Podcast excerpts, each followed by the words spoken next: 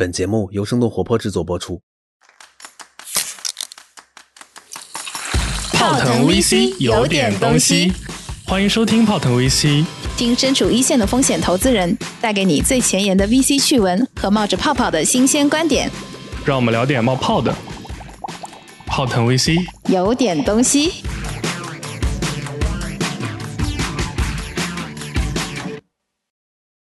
大家好，欢迎大家收听我们今天的泡腾 VC 之小声冒泡。哎，今天我们请到了大家非常熟悉的创投圈初代偶像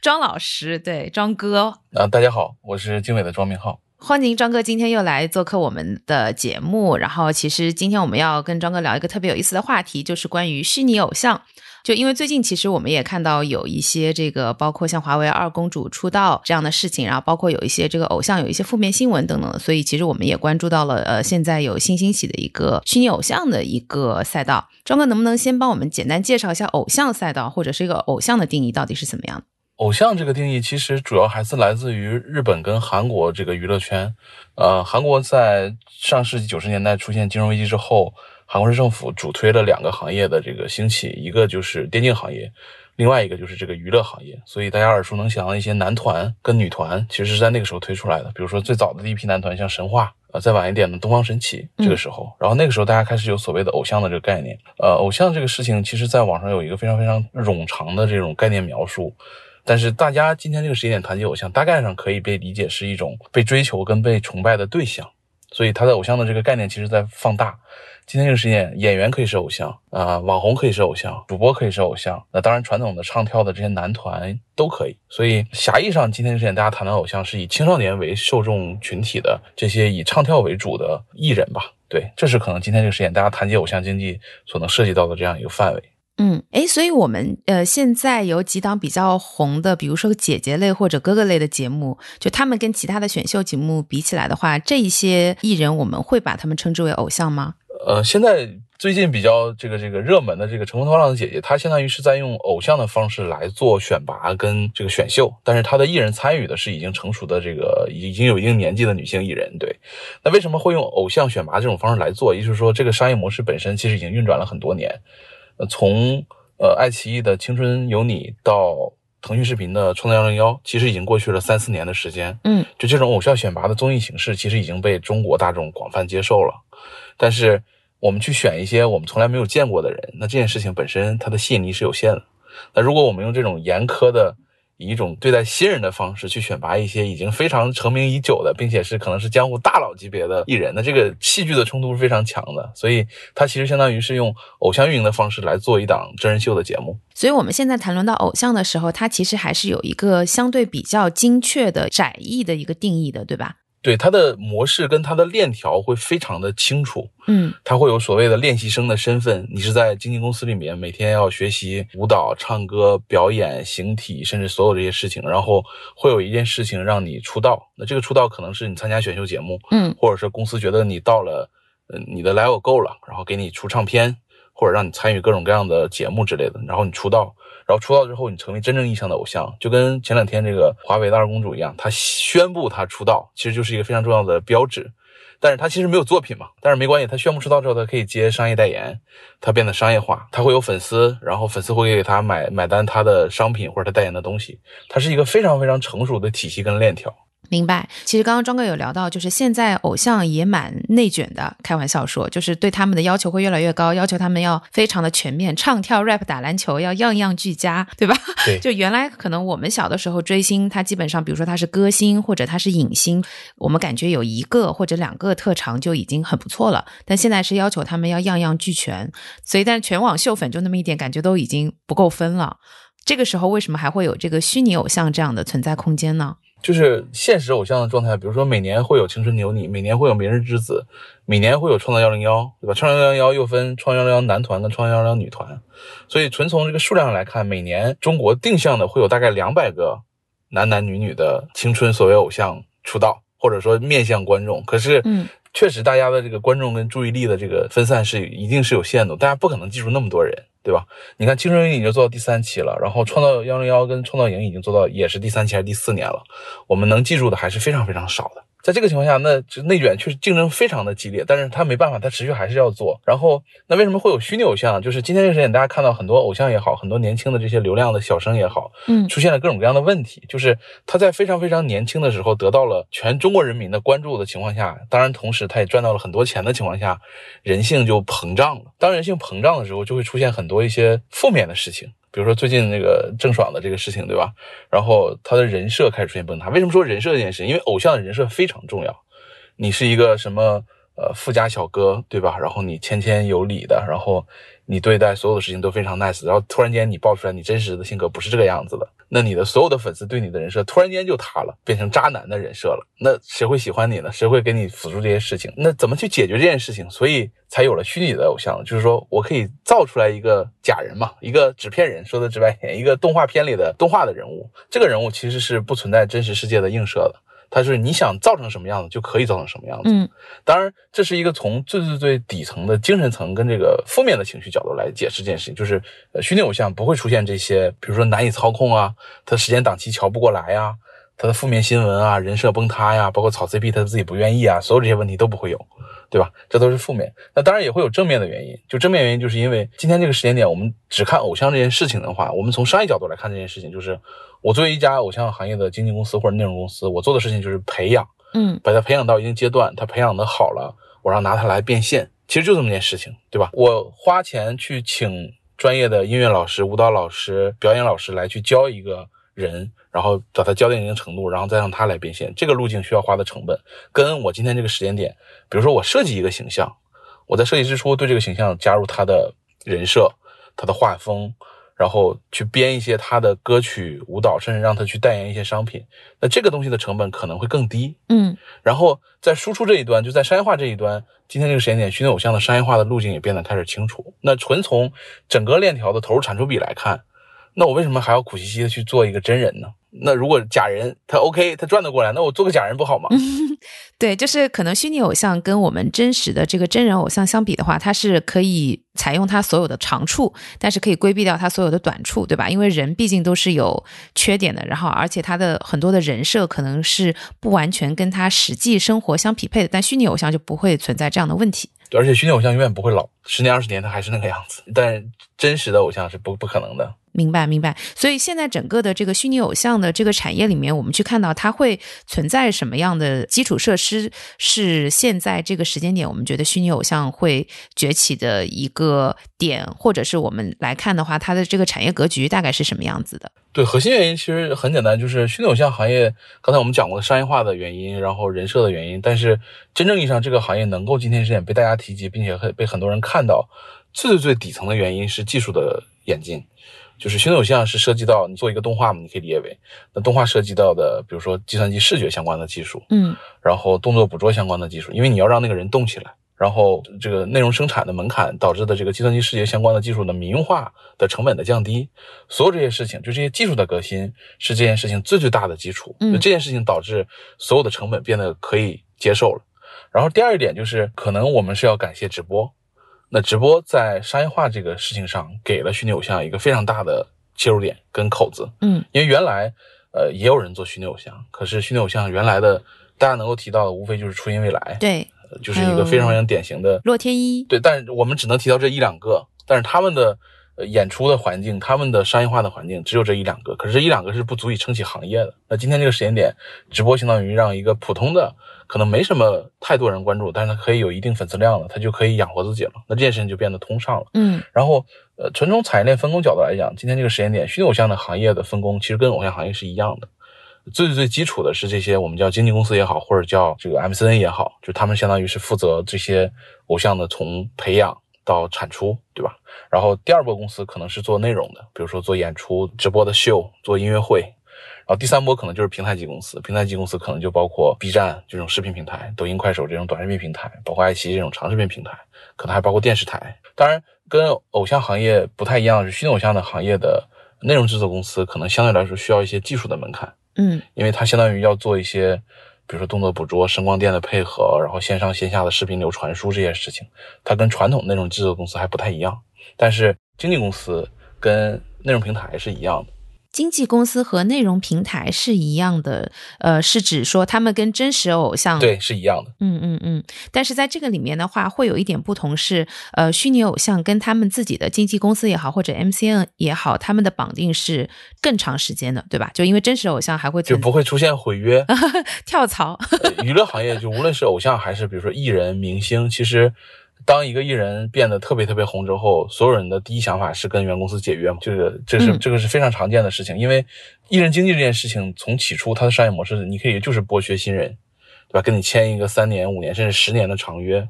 我希望你爆红，然后你爆红之后可以挣很多很多的钱。可是你你反过想，如果你是一个爆红的一线的流量担当，你肯定不想让。你的哪怕是培养你这么多年，经纪公司挣那么多钱嗯，所以这个毁约这件事情，其实也是这个行业为什么会出现虚拟偶像的一个，也是另外一个原因。因为这个版权跟 IP 如果做出来，它就是这家公司的，它不会被拿走。对，因为这个可能也是跟这个产业格局相关的。因为刚刚庄哥也有提到，每年可能，呃，我们讲到我们能看到的新被推出的出道的偶像，可能就有两三百人之多。到底哪一些能爆红，或者哪一些能够顺利的被推上这个头部流量位，其实它也是一个概率性的事件。所以对经纪公司来说，它只有跟他们去约定一个相对比较打引号吧剥削性的一个条款，才能保证它最后这个从整个盘子上来说，它的收益是可控的。然后这个就只能进入这。这样的一个恶性循环了。对，是的，对，所以就是聊到这儿的话，就是我们会觉得，呃，有虚拟偶像的这样的经纪公司或者 MCN，它的业务的稳定性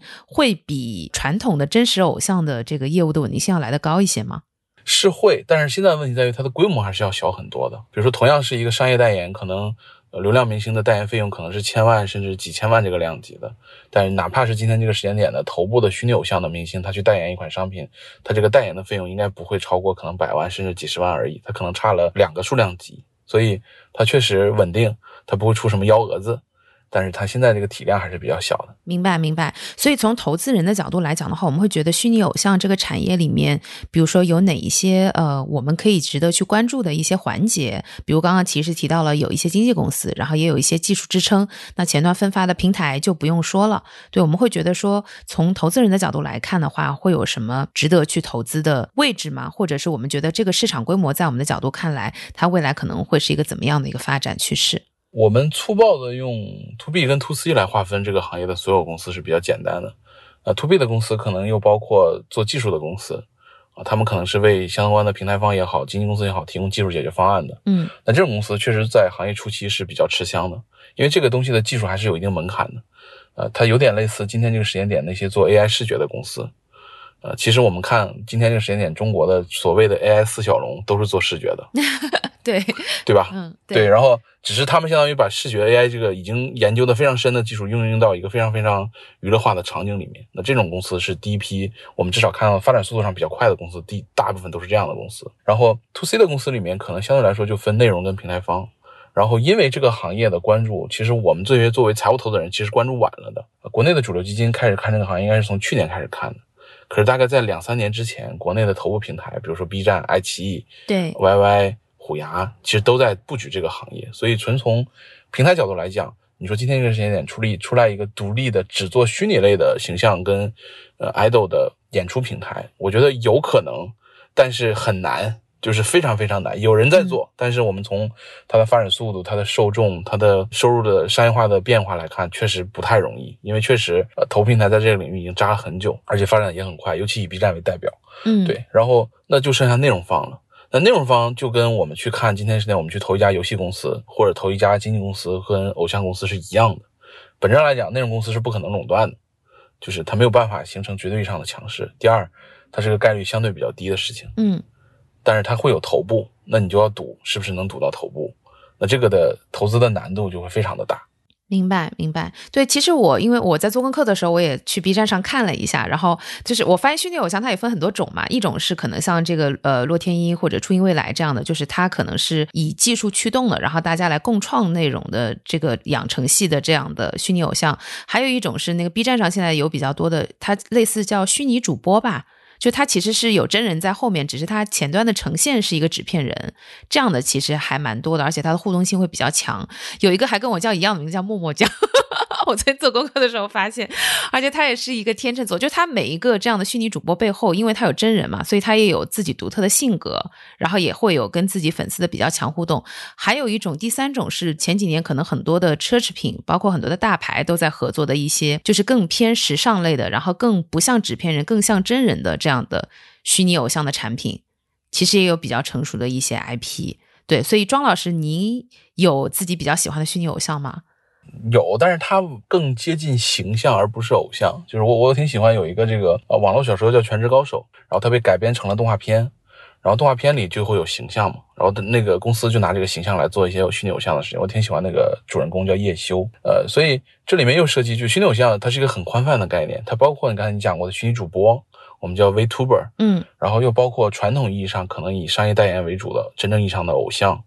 它今天又包括可能已经是非常非常成熟 IP 里面的很多形象来做偶像化的运营。其实今天时间点，你如果从全世界范围内提虚拟偶像这个概念，除了我们经常提到的洛天依、初音未来之外，另外一个在欧美比较流行的虚拟偶像叫 KDA，它是个女团。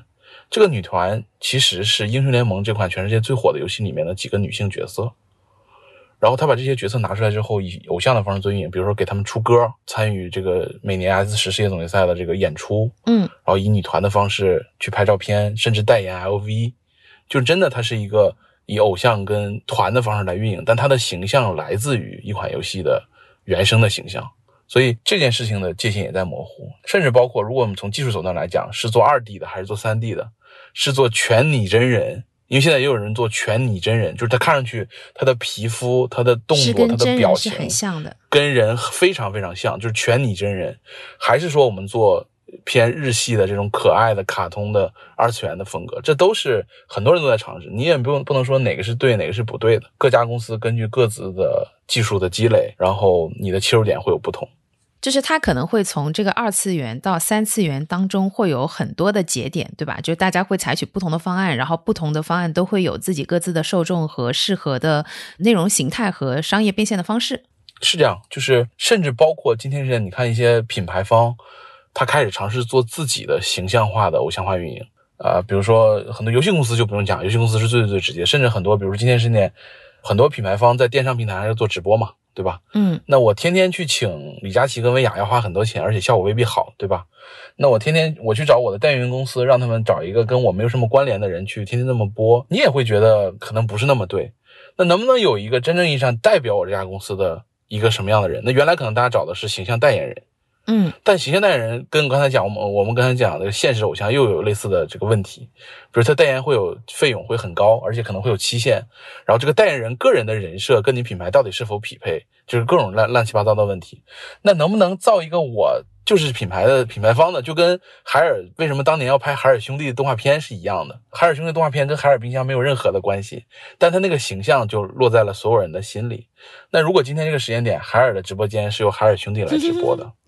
来卖海尔的所有的这些东西，那那不是很好吗？对吧？从技术上来讲，这件事情是非常非常 ready 的了。那所有的品牌方其实都想这么做。哎，我记得那个前几年有一个非常火的游戏叫《恋与制作人》，然后当时好像是这个女性玩家氪金氪的比较多的，然后它里面的那个几个男主角其实就有那种男团的概念，就他每个人可能都是不同的人设，然后不同的取向的纸片人，但是都会有喜欢他们的女性的这个受众，所以像现在像这样类型的 IP 持有方，他们也在做类似虚拟偶像化这样的事情吗？是的，就是叠纸，就是做暖暖这家恋与制作那家公司也在做类似的事情，就是他会把这里面的形象，它不单纯只是存在在游戏里了，这几个人会变成比如动画片甚至电影的角色，他们会甚至去做演唱会，做各种各样的歌或者舞蹈，把他们从游戏里抽出来，嗯，然后变成真正意义上的一个有人设的类似人的存在，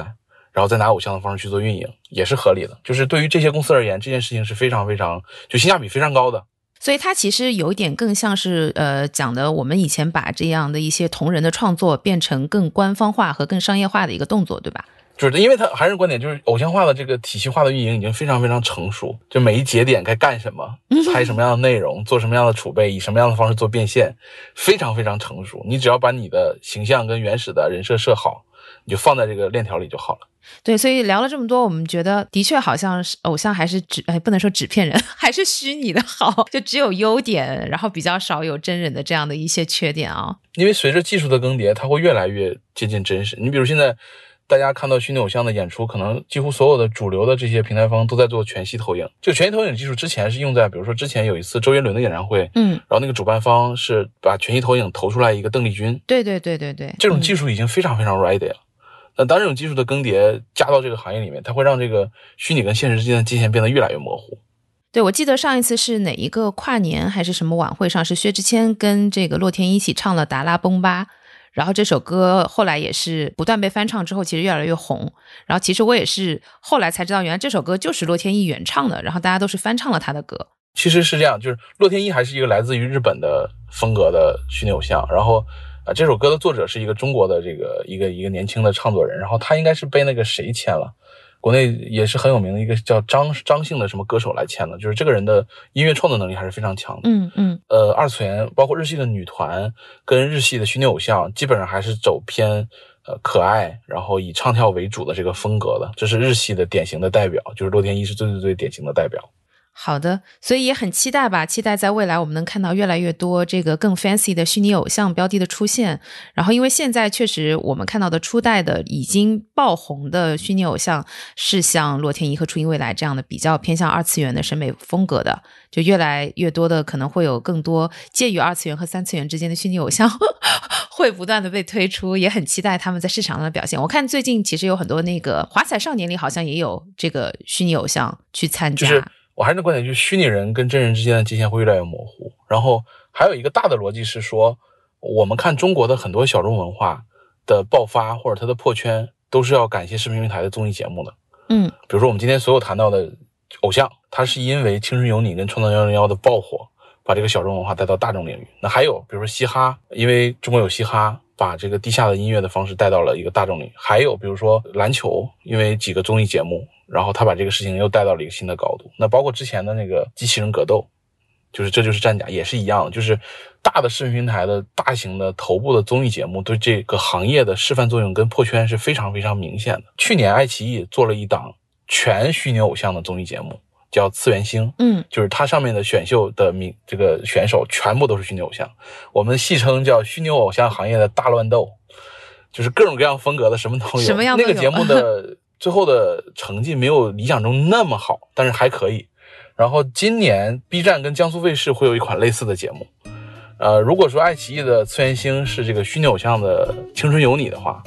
那今年 B 站跟江苏卫视做的应该是虚拟偶像界的《我是歌手》，他会做的相对成熟一点。那可以期待一下这件事情。确实很期待啊！听了庄哥的介绍，感觉就是 会有很多冉冉上升的星星。对，那今天谢谢庄哥帮我们介绍了虚拟偶像这一个比较有意思的新兴的行业，然后也欢迎庄哥下次继续来做客我们的节目。谢谢，谢谢大家，谢谢，谢谢，拜拜，拜拜。听完之后，别忘了跟朋友们分享一下，关注我们的公众号，生动活泼声是声音的声，或者添加我们的小助手声小音，他的微信号是声 FM 一 S H E N G F M 一一是阿拉伯数字的一哦，添加的时候记得填写关键词泡腾 VC 我们下期节目见。拜拜拜拜。拜拜。